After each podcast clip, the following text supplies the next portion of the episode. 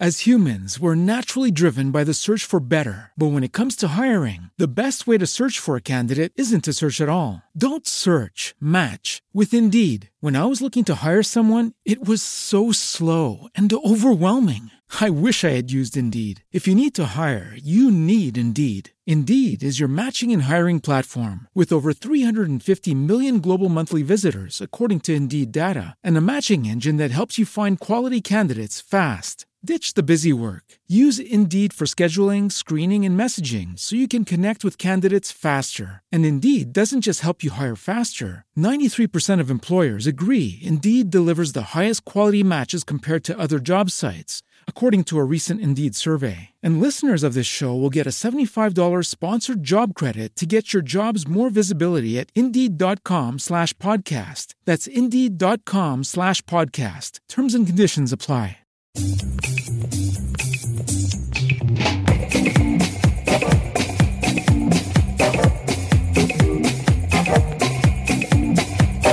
Hola y bienvenidos a Random Access History, el podcast que les habla de problemas, angustias y preguntas de la historia en relación con la tecnología, los videojuegos, el mundo digital y en general la cultura pop. Como siempre estamos Elvis, arroba Elvis con Z Rojas. Y José, arroba José Geek, LML. También estamos en Facebook, Twitter e Instagram como arroba podcast RAH y nos pueden escuchar en todas las plataformas de pod. En este episodio vamos a hacer una de nuestras suculentas histocríticas. En este caso reflexionaremos sobre El Camino hacia el Dorado, una película sobre la leyenda del Dorado.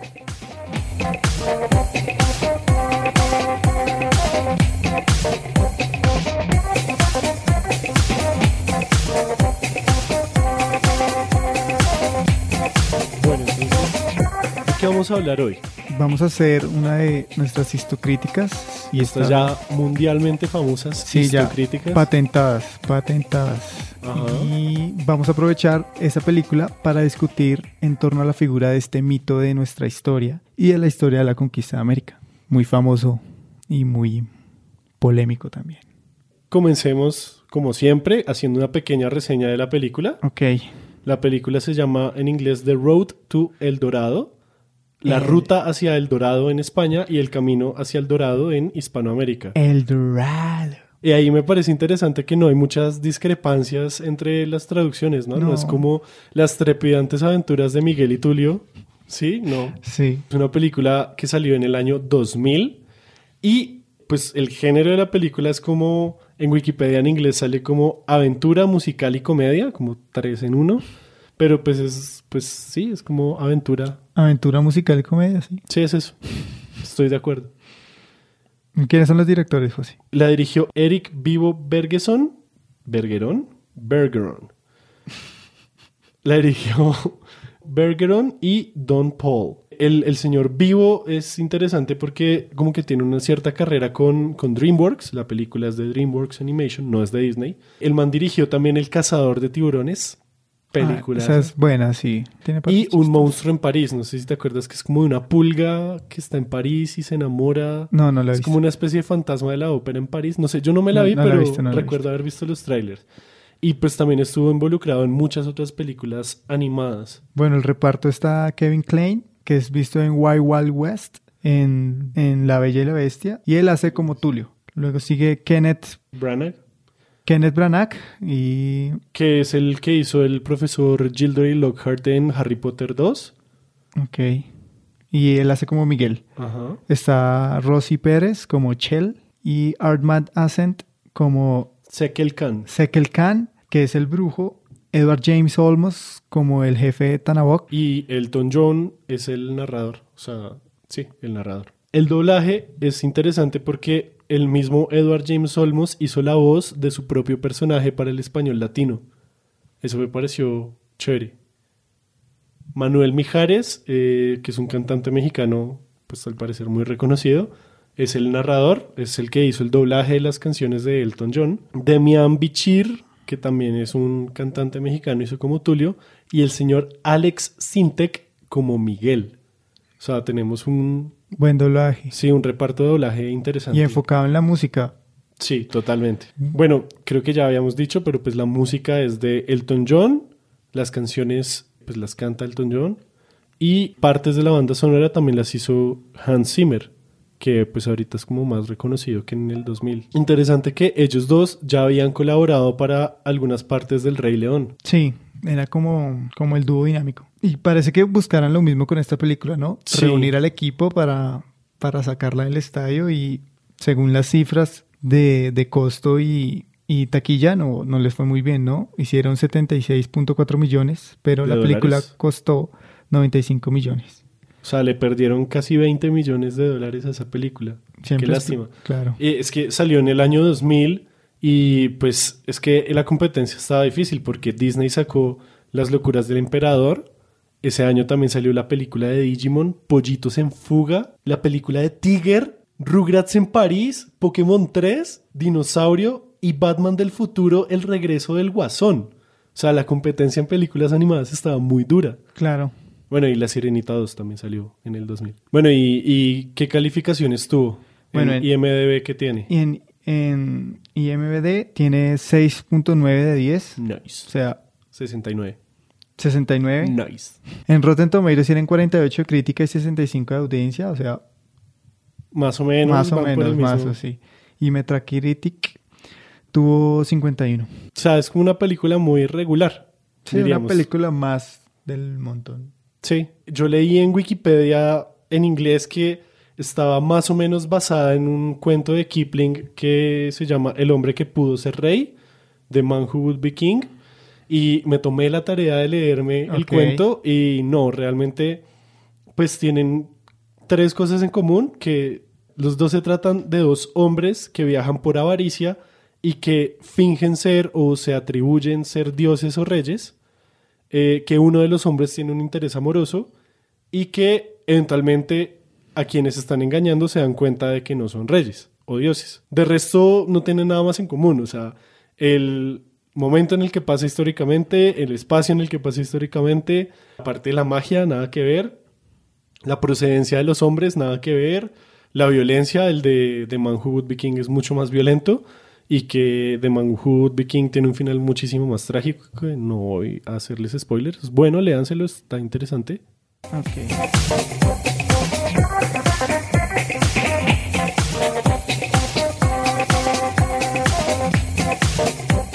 Vamos ya ahora sí con el análisis histórico de esta peli.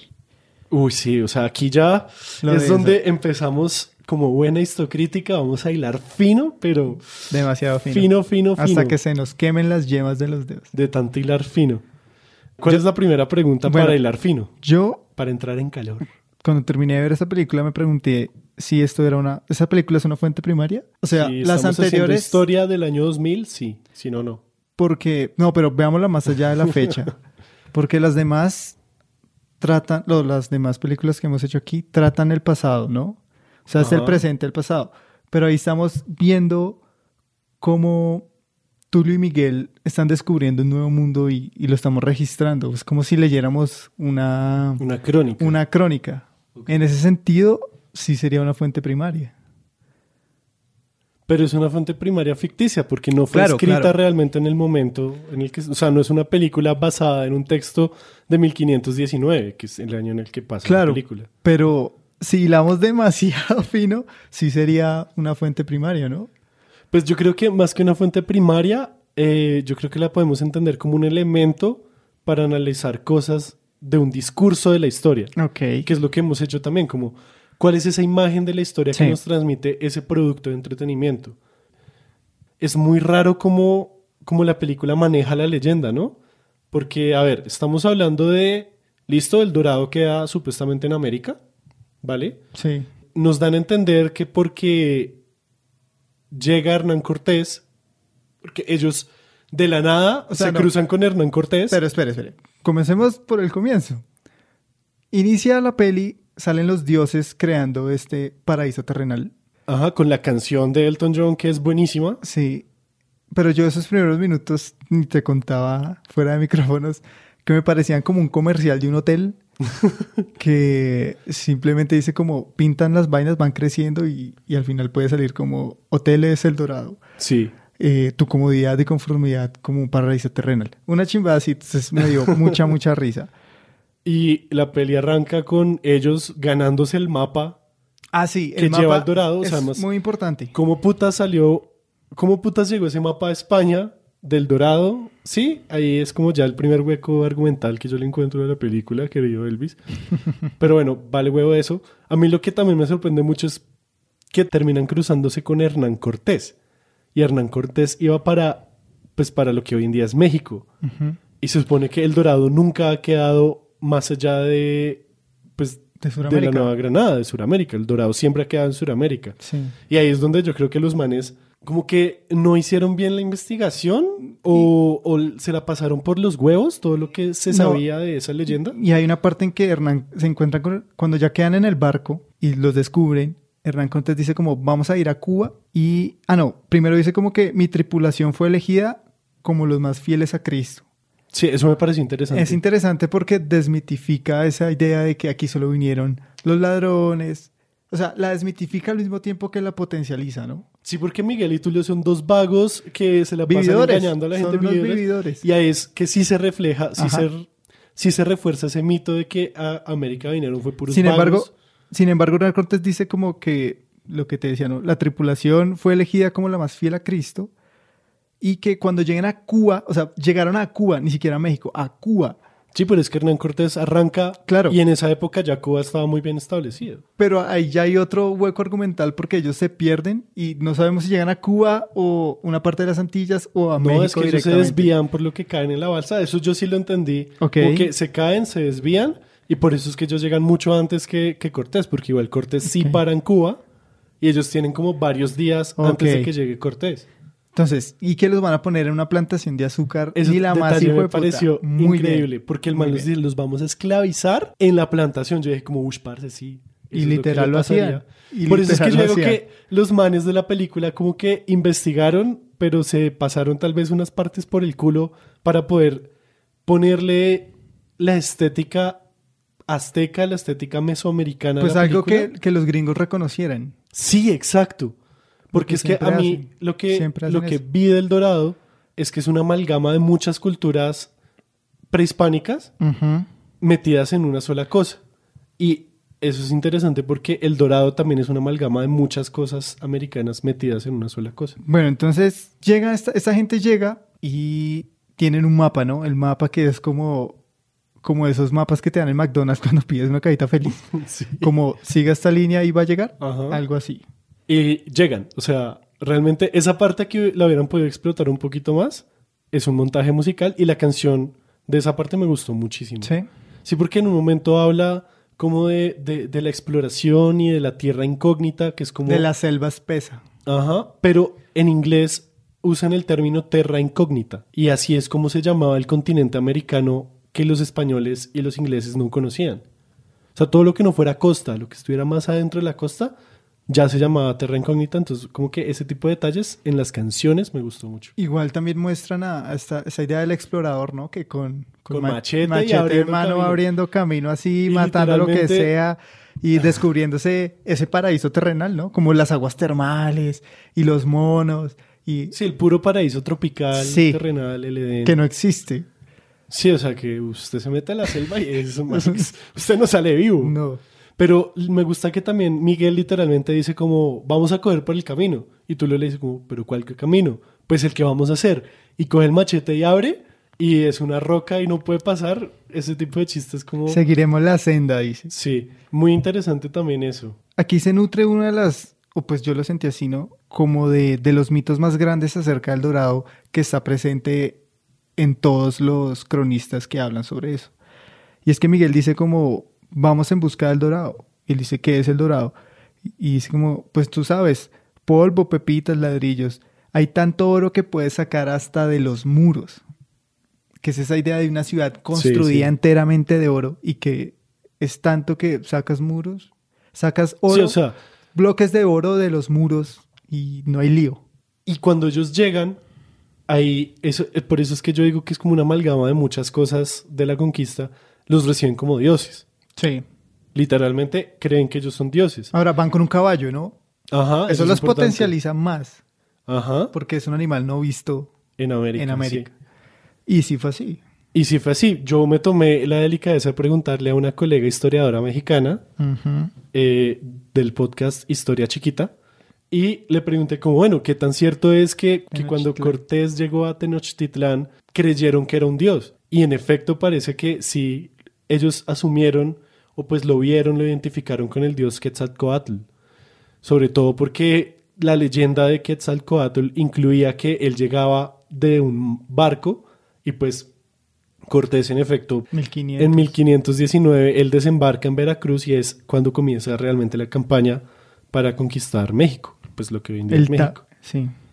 Entonces eso me pareció interesante, como que hicieran ese paralelo con la historia mexicana, de que los recibieran como dioses y que realmente se dieron cuenta de que no era dio- un dios cuando lo vieron sangrar, porque los Eso es dioses muy no sangran. importante. Y eso es un punto central en la película, de que cuando el, el sacerdote este lo ve sangrar a Miguel y luego él mismo lo dice como no son dioses, porque los dioses no sangran, y los dioses piden sacrificio precisamente porque no sangran. Sí, antes de eso, ellos como llegan al Dorado, ¿no? Se encuentran una piedra y hay todo vacío, es como una entrada secreta. Sí, Eso también es muy importante, ¿no? La ciudad perdida, esa ciudad que no se encuentra fácil.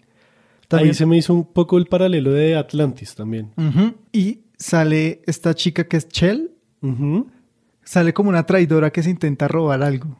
Sí, Ahí encontré el paralelismo con la Malinche, que es supuestamente esta, la amante de Cortés que traiciona a su pueblo y, en fin.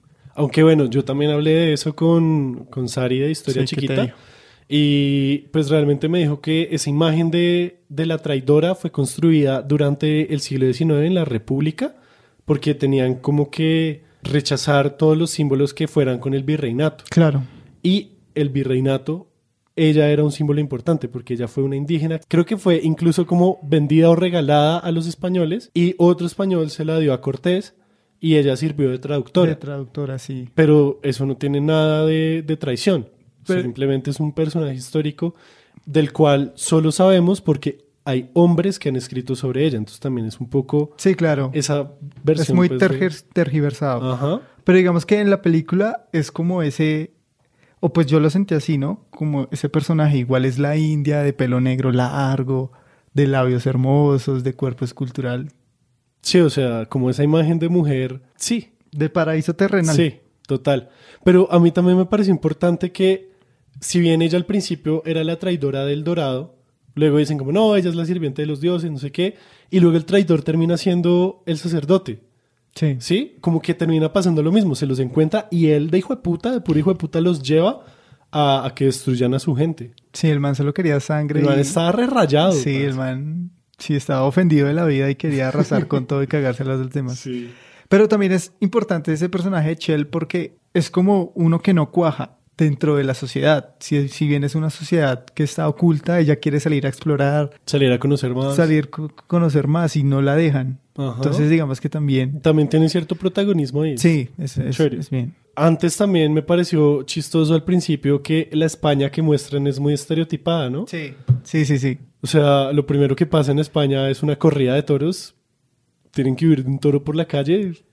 Es muy estereotipado. Y me gusta mucho que en esa parte, cuando están en España, antes de, de- de escapar como de, de estos manes, de esos ladrones, de esos piratas, No, eran, los eran pintan marineros. como- Eran Sí. marineros bien porque eh, ellos se disculpan, pues, o sea, cuando están haciendo su acto, le dicen como, uy, qué pena, no quería estafar a sus marineros. Le dicen al man de sol, al, al tombo, básicamente. y, y hablan como, como Otash, eh, ponerme, no sé qué. O sea, hacen bien el acento y en una discusión se haría eso, ¿no? Sí, claro. Y a mí me pareció chévere porque me la vi en inglés y en español.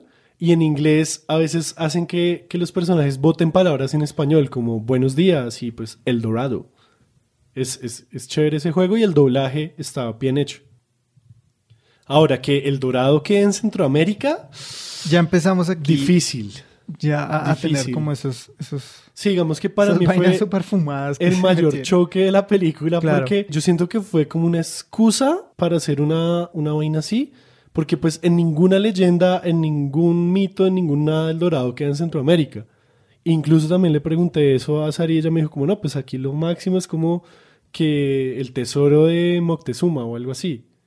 Como el oro de Lincoln en Los Simpson. ¿Y qué hicieron el día de hoy? Nombré a un juez de la Suprema Corte. Y un maratón de hechizada. ¿Busqué el oro de Lincoln? Papá, ese es un mito. Lincoln no escondió oro en la Casa Blanca. Entonces, ¿qué está cuidando su fantasma? 85, 86, 87 pasos. ¿Eh? Espera. ¿Cómo sabes que fue aquí donde Lincoln enterró el oro? Empezaste a contar de un punto arbitrario. ¿Empecé que a dónde? Sí, igual también hay, Nada un, que ver. hay un mito así también en, en Perú, ¿no? Con Tupac, que el gran tesoro de Tupac que guardaba. Yo no sé por qué tienen esa fama de inventarse guacas por todo lado. Sí. Y aquí en Colombia eso también es muy famoso, ¿no? Sí, como no, que hay- como en la- todo lado hay cementerio indígena, hay huaca y no sé qué. Hay huaca y hay Después oro. guacas del narcotráfico y encontrarse con los barriles de Pablo Escobar, qué sé yo, no sé. Bueno, en fin, lo que te decía, de pronto lo hacen en México para que el, la persona gringa promedio tenga, Entienda, tenga sí. una referencia de que, bueno, es en Sudamérica, Latinoamérica, México, todo lo que Es- sea sí, sur de la es frontera es hispano. México. güey. hablan Sí, español. latino. Hablan español y comen tacos. Eso. Chévere como esa mezcla de, de la estética nahua, mexica, azteca, con la leyenda del dorado, como es como un crossover que nadie pidió, pero que igual a todos nos gustó, como que Sí. es chévere porque entonces los aros en los que juegan pelota Ajá. son de oro, Son de pero oro. pues tú y yo ya los hemos visto y son de piedra, Sí, sí, son de piel. re loco.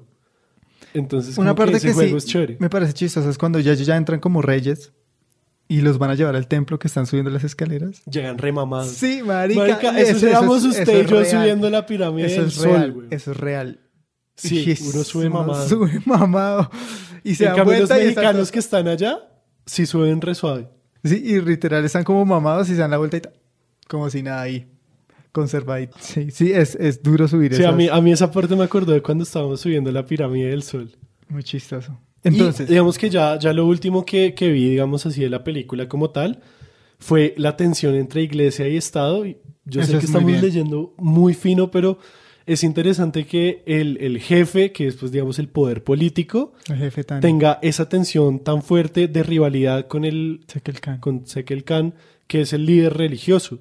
Entonces, digamos, ese choque Estado-Iglesia y que literalmente los manes, Tulio y Miguel, lo dicen como, uy, si viste la tensión que hay entre ellos dos. Sí, que Hay el que plan... aprovecharnos de eso. Sí, que el Y plan pues es como poner uno fuente del otro y listo, mientras nos hacen el barco y nos abrimos. Y es, se me hace chévere, muy estratégico de los manes haberse dado cuenta de eso. Otra cosa que también es muy explícita y también fue así, es esa sed de oro, ¿no? Total, desde el minuto uno en el que arranca Cortés a hablar, él dice, yo esperaba que dijera como por España y por Dios, pero en vez de decir Dios, el man dice, vamos por, por la gloria, por España y por el oro. Por el oro, sí. Yo dije, como no, no sería el oro, sería Dios. Bueno, el oro también sería, pero Pues lo como que camuflan. pintan bien esa avaricia del Sí. europeo. Lo exageran un poquito, porque igual, de todas formas, los europeos no vinieron solo por el oro. Claro, Digamos que había otras cosas ahí, pero, pero sí, sí venían también por el oro. sí. Sí, pero ahí sí se ve muy explícito que es, es el oro, siempre es el oro y el oro. Hasta el caballo tiene ambición de oro, ¿no? Cuando le ponen las herraduras y las mira y las esconde como estos manes me las van a quitar y... Me van a dejar sin herraduras. Sí, sin piernas, weón. Eso. Entonces esa sed de oro se ve muy marcada. Si bien sí existió, es, es- está acertada, pero la exageran, pero bien, está bien, está Sí. bien, me, me- me gusta. ¿Qué más viste en la peli o qué más quieres acotar? La verdad me gustó, o sea, yo me la vi harto cuando era chiquito. Recuerdo que era una de esas películas que me repetía de vez en cuando. Pero ahorita que la veo con ojos de historiador me parece chévere, me parece que hubo partes que las hubieran podido explotar más. El personaje de Cortés sale dos veces y me parece que hubiera sido más importante que el man fuera el villano principal y no tanto el brujo. Y, y pues como haber explotado un poquito más eso, porque pues si ya se metieron a que es Hernán Cortés, 1519, y que está conquistando México, pues dale un poquito más de, de juego a eso. Sí, y a mí me parece lo- lo- como los pequeños detalles que meten que cuando uno es pequeño no los ve, pero ahorita sí, sí reconoce lo que tú decías, ese choque de culturas del nahual, el mexica, Sí, O sea, una mezcla ahí muy como un revuelto.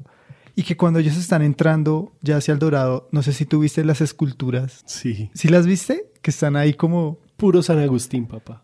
Ajá. Ahí fue una conexión directa. Yo como, uy, ¿qué pasó ahí? Pero bueno, ahí Sí. Hay como unos pequeños mm, guiños. Y a pues las lo otro que choque también es como que todos hablan inglés o todos hablan español. Como, No, eh, pues Pero bueno, es una película infantil, no le podemos pedir.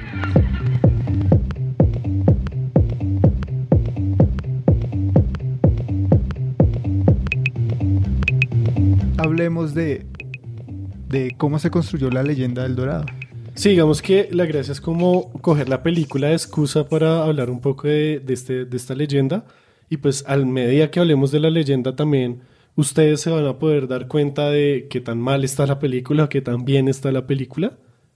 Igual voy a dejar un detalle, una parte de esta historia la voy a dejar para el final, para mi historia aleatoria, entonces quédense acá. Entonces, si no es en México, pues ¿dónde se supone que queda realmente el dorado? Porque nosotros colombianos tenemos muy presente que queda en Guatavita. Si a usted le preguntan, hey, ¿el dorado dónde queda? Como Sí. colombiano, pues Guatavita, En Guatavita, pues en la laguna. de aquel, ese indio que se cubría de polvo de dorado para hundirse en, en la laguna. Sí, Sí, y realmente, o sea, el mito se origina en ese proceso de conquista de, pues, de lo que hoy en día es como Colombia, Venezuela y Perú, porque ya se había conquistado México, se habían encontrado con la civilización azteca, con los nahuas, con la gran ciudad que era Tenochtitlán. Entonces, luego se encontraron con los incas. Entonces, claro, las expectativas por encontrar otra civilización así de desarrollada, de grande, sí. así de grande y así de rica, pues eran muchas. As humans, we're naturally driven by the search for better. But when it comes to hiring, the best way to search for a candidate isn't to search at all. Don't search, match with Indeed. When I was looking to hire someone, it was so slow and overwhelming. I wish I had used Indeed. If you need to hire, you need Indeed. Indeed is your matching and hiring platform with over 350 million global monthly visitors, according to Indeed data, and a matching engine that helps you find quality candidates fast. Ditch the busy work. Use Indeed for scheduling, screening, and messaging so you can connect with candidates faster. And Indeed doesn't just help you hire faster. 93% of employers agree Indeed delivers the highest quality matches compared to other job sites, according to a recent Indeed survey. And listeners of this show will get a $75 sponsored job credit to get your jobs more visibility at Indeed.com slash podcast. That's Indeed.com slash podcast. Terms and conditions apply. ¿No se merece tu familia lo mejor? Entonces, ¿por qué no los mejores huevos? Ahora, Egglands Best están disponibles en deliciosas opciones. Huevos clásicos, de gallina libre de jaula y orgánicos de Egglands, que ofrecen un sabor más delicioso y fresco de granja que le encantará a tu familia. En comparación con los huevos ordinarios, Egglands Best contiene la mejor nutrición como 6 veces más vitamina D, 10 veces más vitamina E y el doble de omega 3 y B12. Solo Egglands Best. Mejor sabor, mejor nutrición, mejores huevos. Visita egglandsbest.com para más información. Y eso en parte fue lo que impulsó a que se siguiera explorando hacia adentro de tierra firme. Sí. Y se creía entonces que, pues que en algún momento iban a encontrar otra. ¿Sí? Entonces, eso es un elemento. Otro elemento es que a medida que iban avanzando hacia lo que hoy en día es Colombia, hacia la Nueva Granada, Se iban adentrando. se iban adentrando y iban escuchando esas noticias de el cacique Esos de mitos, Guatavita. esas fake news. Pero parece que sí era verdad. O sea, Sí. como que yo en algún lado leí muchas cosas, ya no me acuerdo en dónde lo leí.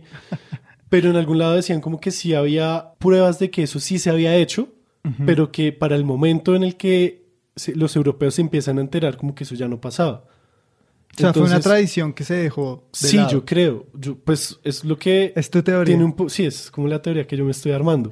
Pero como que a medida que se iban adentrando, les iban contando, no, es que más allá hay un cacique que se unta de oro y que es una laguna y se meten en la laguna y botan el oro y no sé qué. Ahora, imagínese eso a un español Que está, o sea, un llevado español... del putas Ajá, en la selva y que tiene que recuperar todo lo que ha invertido en ese viaje tan grande. Ajá, y que fuera de eso tiene la expectativa de encontrar otra gran civilización. Sí, Entonces, ser, claro, eso pega mucho. ser el Hernán Cortés de su momento. Aquí también digamos que me, me pegó mucho una idea que nos botó un profesor de, de América Colonial y él nos dijo, pues como de pronto entre chiste y chanza, pero yo siento que tiene sentido, él nos decía como, no, pues los indios lo que decían era como, no, aquí no hay oro, pero más adelante hay, sigan, sigan, como para quitarse a los españoles de encima, les decían, sí, sí, sí, claro, allá más adelante hay. Y pues tiene sentido, ¿no? Como que usted, pues eso no es asunto mío. O sea, en ese sigan, momento, sigan que más adentro hay, sigan. o sea, en ese momento son los españoles serían como los testigos de Jehová, esos que te golpean en la puerta. Ah, no, no, sí, sí, sí, yo sí, ya, sigan, ya, ya, más allá, más allá. Golpea al lado, golpea al lado. Ajá, más o menos así, como que yo aquí no tengo el oro, pero más adentro hay gente que tiene oro Y que tiene mucho. y que tiene mucho. Porque cuando Colón llega a las costas de Venezuela, que es el- la primera vez que tocan tierra firme, que tocan el continente, Ese fue en el cuarto viaje, tercero. en el tercer parece. viaje. Él describe que la gente lleva cosas de oro, como que usan prendas, usan artículos, perlas y cosas de oro. Entonces, de todas formas, no es que el oro no exista, porque pues no más falta ir al Museo del Oro para Sí. ver todo el oro que había y la calidad de, de las artesanías, sino que también estaba la expectativa porque lo habían visto. Y Sí. ellos creían que había más. O sea, como que si esta gente tiene oro, es porque de algún lado tienen que haber montañas y montañas de oro. Y además él- las crónicas o los, los documentos que él dejaba se tomaban al pie de la letra. Eran reales. O Sí, sea, claro, porque era el único que lo había visto. Ajá. O sea, se tomaba como por orden. O sea, como si él dice que hay, es porque hay. Y, es deber de nosotros ir y encontrar ese lugar. Claro, y además, si usted le prometen que va a encontrar una ciudad de oro donde hay una gran civilización todo hecha de oro, pues usted lo cree porque usted lo quiere creer, ¿sí?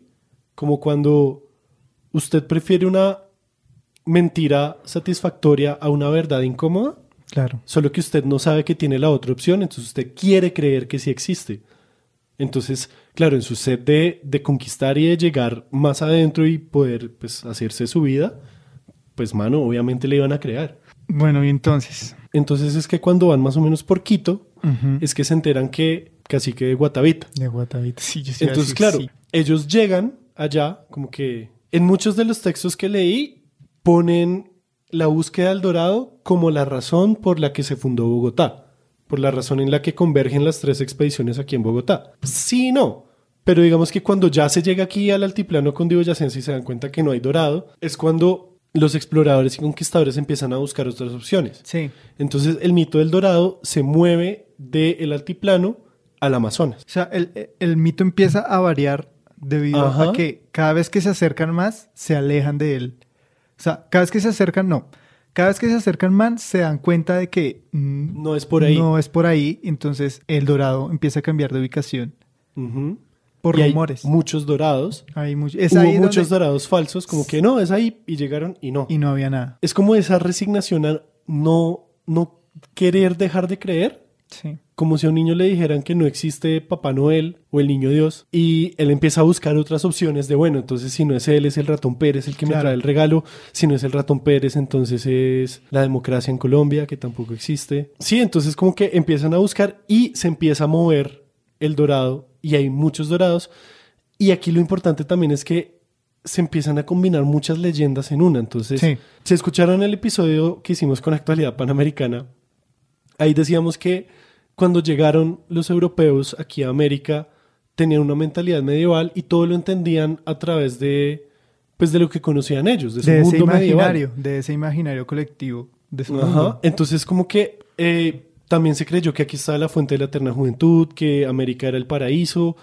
Como que todas esas leyendas también empiezan a darle, A converger. ajá, a converger en el dorado. Sí, sí, sí. Y pues el dorado no es solo el dorado, es una ciudad de oro, sí, pero pues también tiene elementos de las Amazonas, de que ahí estaban las Amazonas. Sí. Tiene elementos también de que pues eso era parte del paraíso terrenal. Vainas así como que todas esas mitos que se armaron los europeos que en el momento eran muy reales. O sea, solo porque no lo he visto yo no quiere decir que no sea real. Y porque además también lo podían identificar con figuras bíblicas. Y por lo general sí casaba con eso, ¿no? Como Sí. si este es el verdadero paraíso terrenal, es muy normal o es totalmente creíble de que existe una ciudad de oro y que de ahí se dividían los ríos que da la vida y la fuente de la vida y todo este y que también hayan bestias que nunca hemos visto, esas bestias mitológicas griegas de las cuales hablan. Todo eso. Y que muestran en la peli también, ¿no? Ajá. Como esa tortuga, esos peces gigantes. Esos alebrijes. Sí, o sea, eso también me pareció interesante. Ya para, digamos, ir reflexionando de lo que hemos aprendido, pues leyendo sobre el dorado, Y viendo la Y peli. viendo la peli, como qué reflexiones hay, porque digamos, a mí como colombiano, mi parte más nacionalista me ofendió que creyeran que el Dorado queda en México. Sí. ¿Por qué no? Porque mi aeropuerto se llama El Dorado, mi avenida 26 se llama Avenida El Dorado y mis colchones son colchones El Dorado. Sí. Sí, o sea, El Dorado es colombiano, par. Nada más. Nada que hacer. Y a mí se me hace que El Dorado, esa figura es muy representativa de, de la Colombia prehispánica. Es como lo único que tenemos, o pues lo más famoso que tenemos, porque pues hay mucha más variedad. Claro, y, y no solo tener el Museo del Oro, que con todas estas mm, artesanías que se encontraron, como la laguna, la barca de Guatavita, Sí, sí, sí. o sea, refuerzan mucho más de que esa ciudad o esa posible ciudad o ese posible mito tuvo un lugar aquí en Colombia y que estos productores debieron haber tenido en cuenta, ¿no? Pero por lo que decíamos en México es mucho más fácil para un gringo promedio entender de qué es en América o en un lugar de estas selvas salvajes. Sí, o sea, seguramente un gringo promedio escuchó de Hernán Cortés más que de Gonzalo Jiménez de Quesada. Sí. Sí. O de Pizarro. O de Pizarro, sí. También a modo de reflexión, hay dos maneras de ver el choque cultural de lo que hablábamos con actualidad panamericana. Sí, también tiene mucho que que está como lo recibe Tulio, algo mucho más amable, un intercambio cultural. Cuando él eh, va caminando por la ciudad y que está desolada, Ese es Miguel. eh, cuando Miguel va caminando por la ciudad que está como medio desolada y de un momento a otro el man se arma una guitarra X, o sea, era un pillo buena gente Sí. como dice Andy Montañez. Y empieza a tocar y, bueno, les enseña, comparte. Digamos que ese es como uno de esos choques culturales donde se intercambian saberes. Sí. Y Igual es- de todas formas, Tulio invita a Chela a irse a España, ¿no? Ajá. Como y que también. Y no como, hay es como algo recíproco. Sí, no, no, no es precisamente como me la llevo, sino pues, pana, si usted quiere ir a España. Sí, como pues- ya es socia. Ajá, sí. Y está al otro lado. Perdón, incluso hablan de porcentajes como, no, el CBY, como voy yo, 10%, no, 30% y así. Y del otro lado está Cortés y, y esta idea de que fue violenta y sangrienta y solo sangre y, y que los españoles acabaron con todo un pueblo. Esa, Afortunadamente Cortés no encontró el dorado, sí o sí, no, no de la que se salvaron. De la que se salvaron, sí. Eso es lo que venía culo arriba, era bravo. Entonces, esa- esos dos choques culturales están, no son muy explícitos, pero pues hilando fino se alcanzan a ver ahí muy bien. También me hizo pensar con esto que les decía de que todos los indígenas decían, sí, más adelante está, se me hace si el dorado es un gran chiste. Una mamadera de gallo, La gran broma de los indígenas a los españoles. La gran broma. la gran broma. El último chiste de, de la vida. Sí, puede ser. Los tenían enseguecidos por el oro. Pues es que igual nunca lo vamos a saber. O sea, esa pregunta es imposible de responder porque no tenemos las fuentes de los indígenas que nos digan cómo. Claro. Sí, la verdad es que todas, todas las etnias y todos los grupos Nos pusimos de acuerdo. nos pusimos de acuerdo para que cuando llegaran los españoles les decíamos que existía el dorado. Nunca lo vamos a saber, pero me gustaría creer que fue así.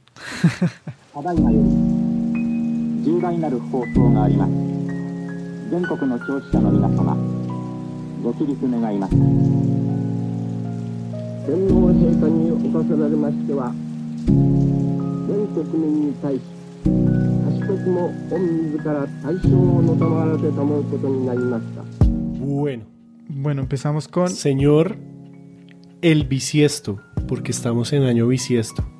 ¿Cuál es la historia random? La segunda parte la segunda parte de, de San Agustín. de esta aventura tan hermosa de, de San Agustín.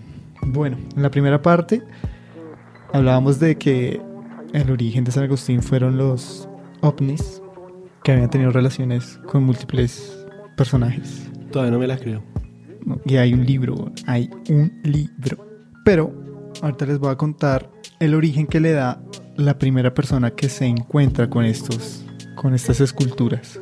El primer español que los ve. El primer español que lo ve, sí señor. ¿Y cómo es? Entonces, el primer español que se encuentra con este con estas esculturas se llama Fray Juan de Santa Gertrudis.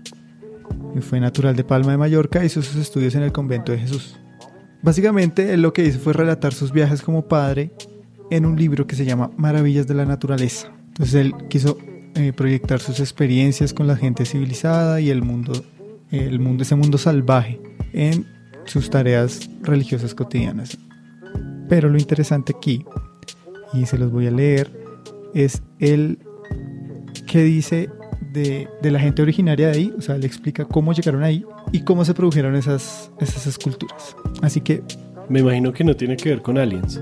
Porque No. si no, cancelamos el episodio. No, no tiene que ver con aliens. La Menos idea, de, mal. la idea de aliens no es concebida por él, pero hay una idea re loca y dice así.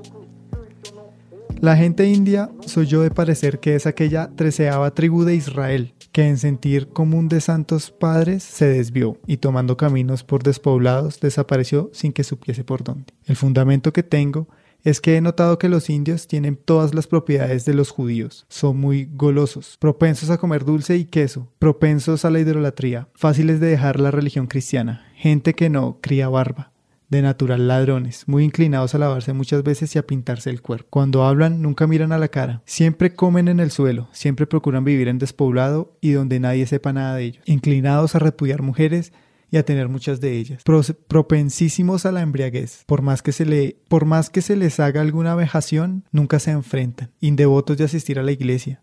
Cuando hablan entre sí, siempre hablan muchos a un tiempo, infieles en lo que se prometen, y toman sumo agravio el que se les corta la melena, siendo así que tienen el polo cerdudo y nunca crían canas ni calva. Enemigos del español y amigos de fomentarse unos con otros, son gente de natural vil y apocalado, y al mismo tiempo, el que llega a empuñar la vara del alcalde o regidor se vuelve el soberano Lucifer. Ahí explica O sea que son descendientes del pueblo de Israel. de la treceava Tribu.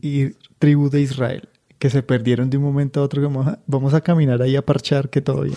Y llegaron hasta Y llegaron aquí. Si ve, eso es lo que decimos que... Ese es el pensamiento medieval. Exactamente eso. O sea, usted entiende América a partir de lo que ya conoce de la Biblia. Eso en cuanto a la gente que vive ahí. Ahora vamos a, a ver. Pero, qué- o sea, ahí le estaba hablando de los, de los indios americanos en general. sí, Ok, y lo de San de, de Agustín, los que están en Sudamérica. Y ahora va a hablar sobre las esculturas y cómo llegaron a esas, o el que As humans, we're naturally driven by the search for better. But when it comes to hiring, the best way to search for a candidate isn't to search at all. Don't search, match with Indeed. When I was looking to hire someone, it was so slow and overwhelming. I wish I had used Indeed. If you need to hire, you need Indeed. Indeed is your matching and hiring platform with over 350 million global monthly visitors, according to Indeed data, and a matching engine that helps you find quality candidates fast. Ditch the busy work. Use Indeed for scheduling, screening, and messaging so you can connect with candidates faster. And Indeed doesn't just help you hire faster. 93% of employers agree Indeed delivers the highest quality matches compared to other job sites, according to a recent Indeed survey. And listeners of this show will get a $75 sponsored job credit to get your jobs more visibility at Indeed.com slash podcast. That's Indeed.com slash podcast. Terms and conditions apply. ¿Qué interpreta cuando ve una figura de esas? Y le da un, una especie de origen. Obviamente se nota el, el odio que le tiene a los indígenas. Quién sabe que Sí, le prometieron el dorado y no, no, lo- no, no lo pudo abrir. sí, seguramente fue eso. Yo me fui con el mestizo y llegando al puerto hay una canoa larga de siete varas, todas de una pieza, hecha de piedra. A O sea, que de valía siete varas. No, no, no, no, no, eso no es. Aquí es como llega, ¿no? Fuimos de allí al otro monumento y hay tres obispos. Él, los, él ve las figuras y lee a obispos, obispos fra- franciscanos.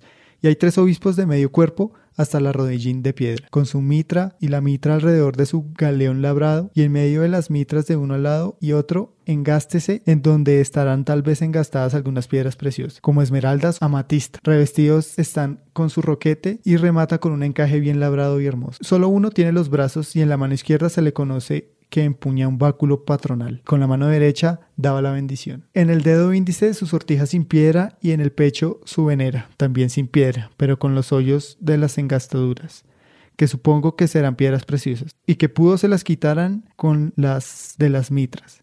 Y a unos 15 pasos están otros dos descabezados, y la cabeza de uno es casi solo un tolondrón, y poco menos es la del otro, también sin brazos. Supongo que estas cabezas crían la piedra más floja y con las lluvias y temporales se han desfigurado. Y acá da la explicación concreta. ¿De dónde salieron las estatuas? El momento Ahora. de la verdad que todos estaban esperando desde diciembre. Oiga, feliz año. audiencia. Feliz año. Ahora, en ellos se sabe por tradición constante en Timaná que en la conquista se hallaron en este puesto todos estos monumentos antiguos. Solo Dios sabe quién haya los puso. Lo cierto es que aquí están, y preguntar yo a cualquiera en dónde habían visto los indios antiguos antes de la conquista, obispos vestidos de pontifical o fraile franciscano observantes, cuando en toda Europa no se han traído noticias de tal parte del mundo. Y según demuestra la antigüedad de esta obra, el abuelo, el bisabuelo del padre San Francisco, no había nacido. Y ya aquella estatua estaban allí. Cuanto a la de los obispos, algunos dirán que en la Etiopía y en la China se habían se habían hallado vestigios del apóstol Santo Tomás, y que por allí querer decir que se fabricaron a honor de algunos obispos que Santo Tomás apóstol consagraría. Esa razón diera alguna luz, a no saber de cierto que los obispos de la primitiva iglesia no usaban el traje que usan ahora en el vestir del pontifical. Aquel era totalmente distinto y el de los sacerdotes para celebrar también. La iglesia poco a poco en sus concilios los ha ido reformando y determinando. Yo solo me persuado que el demonio los fa- fabricaría. Y me fundó que en la India los indios no tienen fierros y por consiguiente tampoco instrumentos para poderlos fabricar. Ellos tienen noticias sobre los oráculos e ídolos que habían de venir los hijos del sol, esto es del oriente, y habían de conquistar aquella tierra. Así creo que el demonio les fabricaría aquellas estatuas y les diría, hombres, con estos o de este traje serán los que gobernarán esta tierra. Y esto me parece que es lo más verosímil. O sea, si entendí bien lo que el man dice es que el diablo hizo las estatuas y les dijo como cuando llegue gente vestida así son los que los van a gobernar. Y la gente vestida así, él la interpreta como que son franciscanos. Ajá. Por el tipo de, de, de vestidura.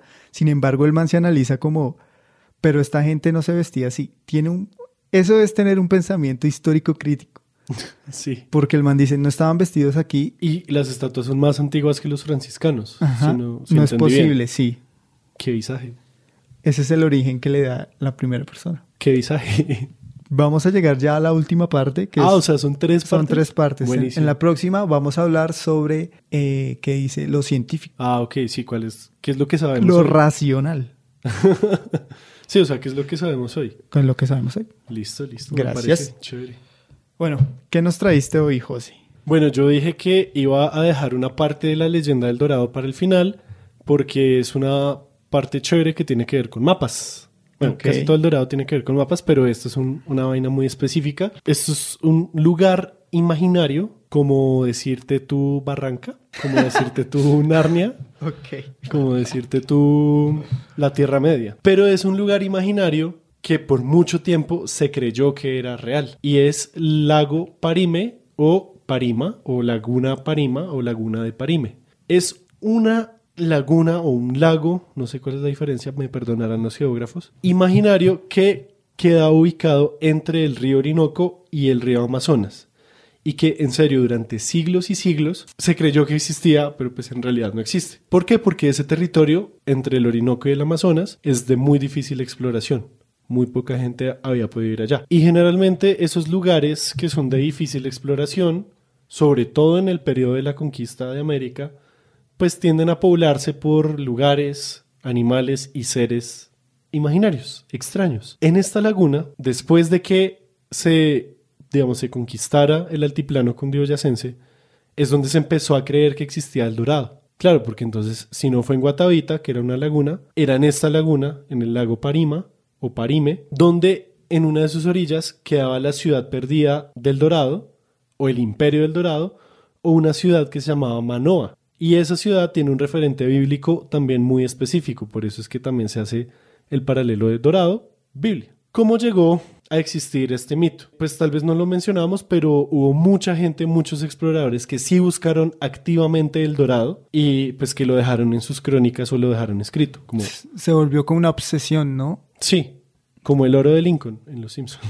Como De la o como la fiebre de oro en Estados Unidos. Sí, pero ese oro sí existía. Ese sí existía. Entonces, uno de los exploradores que le dio por buscar el dorado, ya no en Guatavita, sino en el resto pues, de América, hizo una expedición a Sudamérica en 1595 y se dirigió a lo que es la Guayana Británica. El señor era Sir Walter Raleigh y él presuntamente, porque no sabemos si el mapa si era de él o no, hace un mapa donde aparece el lago por primera vez en la región, digamos, norte de Brasil, sur de Venezuela, sí, más o menos, también cerca de la Guayana francesa, por ahí, como por esa zona.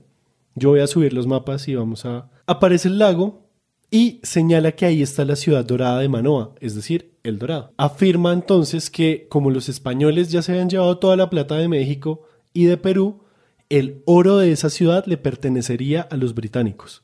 Entonces también es como ese anhelo de, parce, los españoles ya se llevaron los dos premios gordos, que son los nahuas y los incas, Tahuantinsuyo.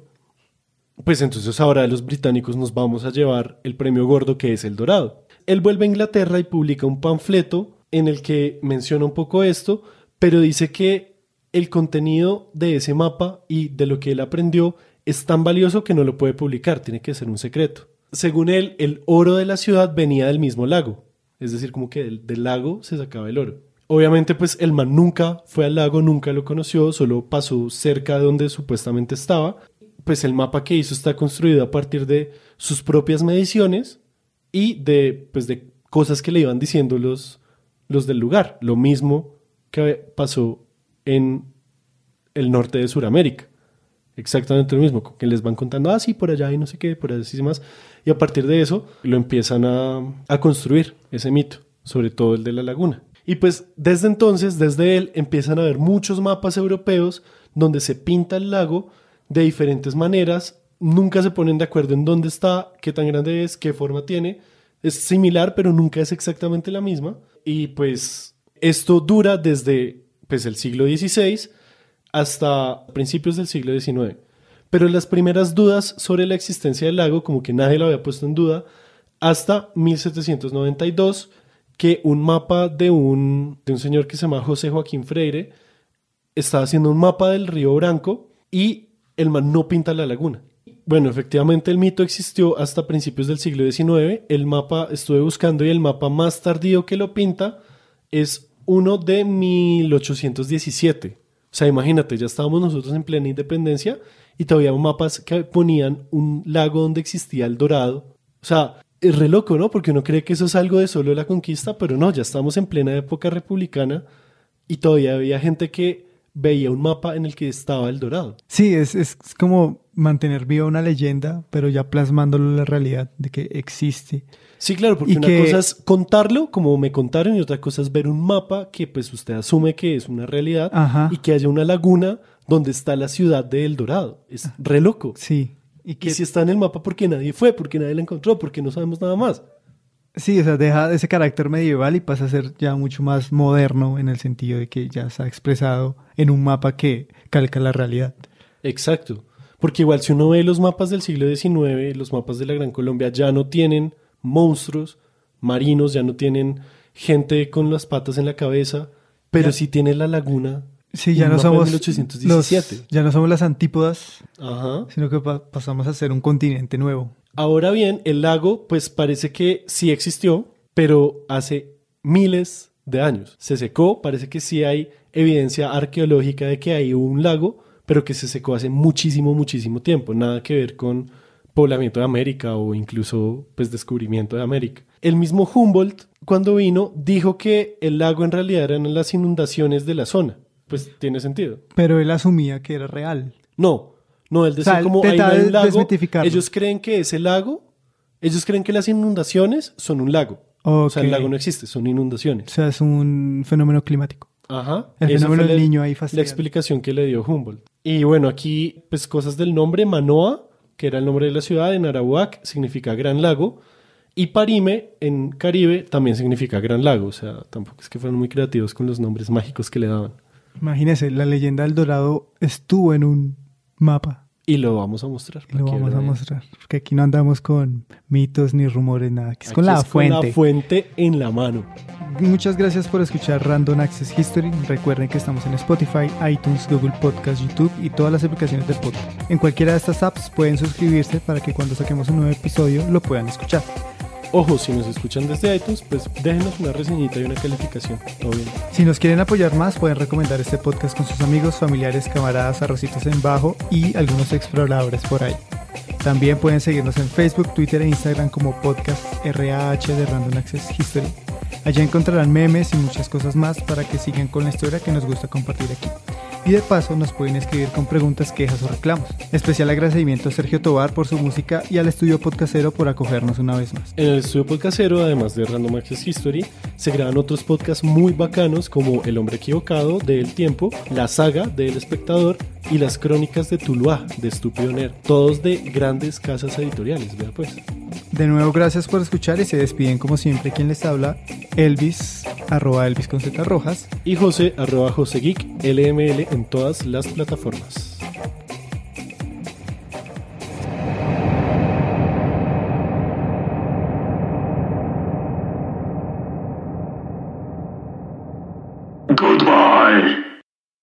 As humans, we're naturally driven by the search for better. But when it comes to hiring, the best way to search for a candidate isn't to search at all. Don't search, match with Indeed. When I was looking to hire someone, it was so slow and overwhelming. I wish I had used Indeed. If you need to hire, you need Indeed. Indeed is your matching and hiring platform with over 350 million global monthly visitors, according to Indeed data, and a matching engine that helps you find quality candidates fast. Ditch the busy work. Use Indeed for scheduling, screening, and messaging so you can connect with candidates faster. And Indeed doesn't just help you hire faster. 93% of employers agree Indeed delivers the highest quality matches compared to other job sites, according to a recent Indeed survey. And listeners of this show will get a $75 sponsored job credit to get your jobs more visibility at Indeed.com slash podcast. That's Indeed.com slash podcast. Terms and conditions apply.